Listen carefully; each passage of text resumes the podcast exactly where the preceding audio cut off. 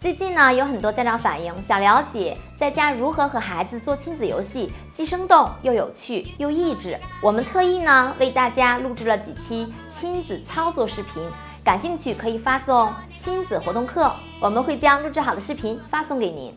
肖老师，孩子两岁了爱打人，怎么说都没有用，怎么办呢？这个年龄段的孩子啊，自我意识开始萌发，事事都是我自当头。想要个东西，人家不给他又不会要，于是就打人。凡是不合我心意的，我都不要不干，于是动手排除我不要我不喜欢的东西，这就是打。如何应对这样的宝宝呢？大人们呢，首先要给孩子营造良好的家庭气氛，父母不能对宝宝的暴力行为视而不见，父母呢也要以身作则，在家呢不要出现打人的动作。因为孩子的模仿力是很强的。其次呢，就是不要体罚宝宝。当宝宝打人时，父母千万不能用打宝宝的方式来惩罚他，最好冷处理。最后呢，就是积极的鼓励不可少。